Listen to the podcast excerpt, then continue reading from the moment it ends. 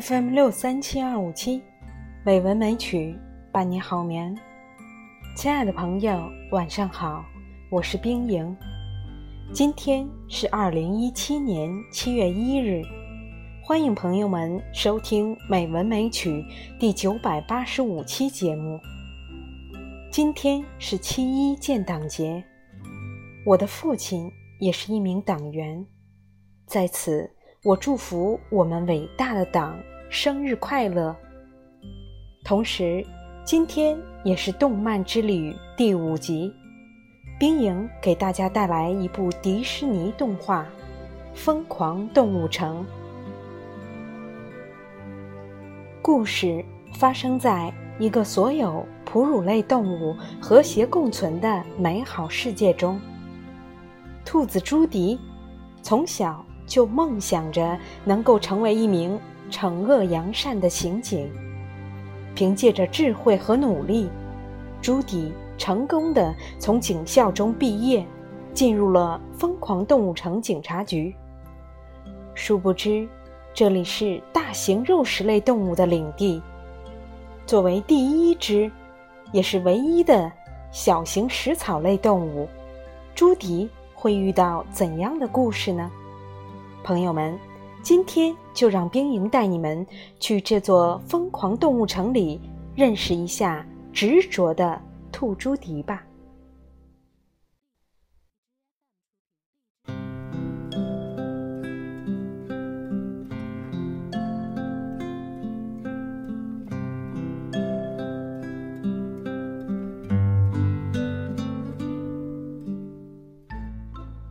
近日里，城中。接连发生动物失踪案件。就在全部警员都致力于调查案件真相之时，朱迪却被局长发配成为了一名无足轻重的交警。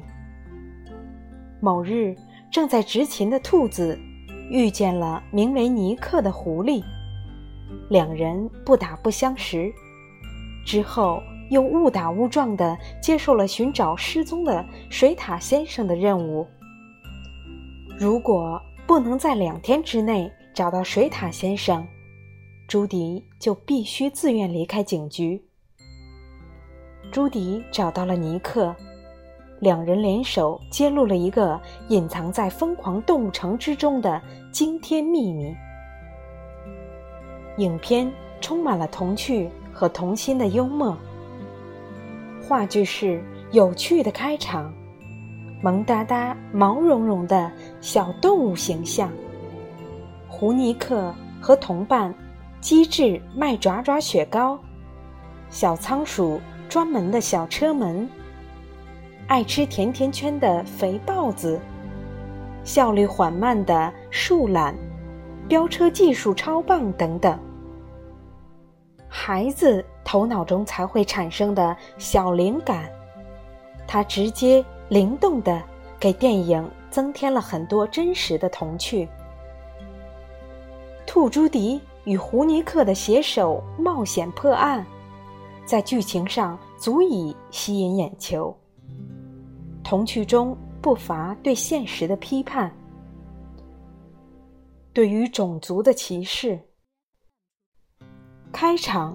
就把动物分类为食草动物和食肉动物。食草动物代表兔子朱迪，立志成为一名刑警，却被嘲笑。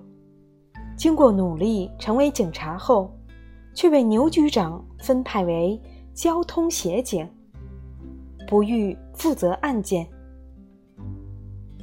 食肉动物代表尼克，由于狐狸的种族。被冠上狡猾奸诈的帽子，等等。然而，人们传统观念固有的脸谱在这里被推翻、解构。本应胆小的兔子却勇敢热血，本应狡猾的狐狸却真诚善良。体型渺小的仓鼠成了黑帮老大，体型硕大的动物却是小马仔。看着温柔善良的杨副市长，竟是最终的大 boss。动作迟缓的树懒，给大家留下不少印象吧。查个车牌号却拖拉半天。幽默尖锐地讽刺了体制性问题。片尾，树懒竟是飙车党犯人，令人意外，但也在情理之中。整个案件源于狡诈的绵羊和外强中干的狮子市长的政治算计。案件频发之后的媒体表现，嘲讽了缺乏理性和自省能力的媒体生态。有一种叫做午夜嚎叫的花，它可以勾起动物 DNA 中隐藏的本性，使之发疯、野蛮化。这是欲望之花，它可以勾起人性最深处的恶。疯狂动物城的成功。在很大程度上，是因为我们得以越过动物的表象，抵达了人类世界的精神核心，将现实问题展现得一览无遗。影片的最后，两人同心协力，终于侦破了杨市长为首的贩毒制毒案件，保护了动物城的安宁。朱迪和胡尼克。也在交往的过程中暗生情愫。我认为这是一部理想和现实的影片。理想很丰满，现实很骨感。相信每个人都有美好的理想，实现理想要通过自己辛苦的汗水、善良的内心、友好的同事等等这些因素。要像朱迪一样，遇到挫折不轻言放弃，坚持下去，理想总会实现。朋友们，今天就到这里，晚安。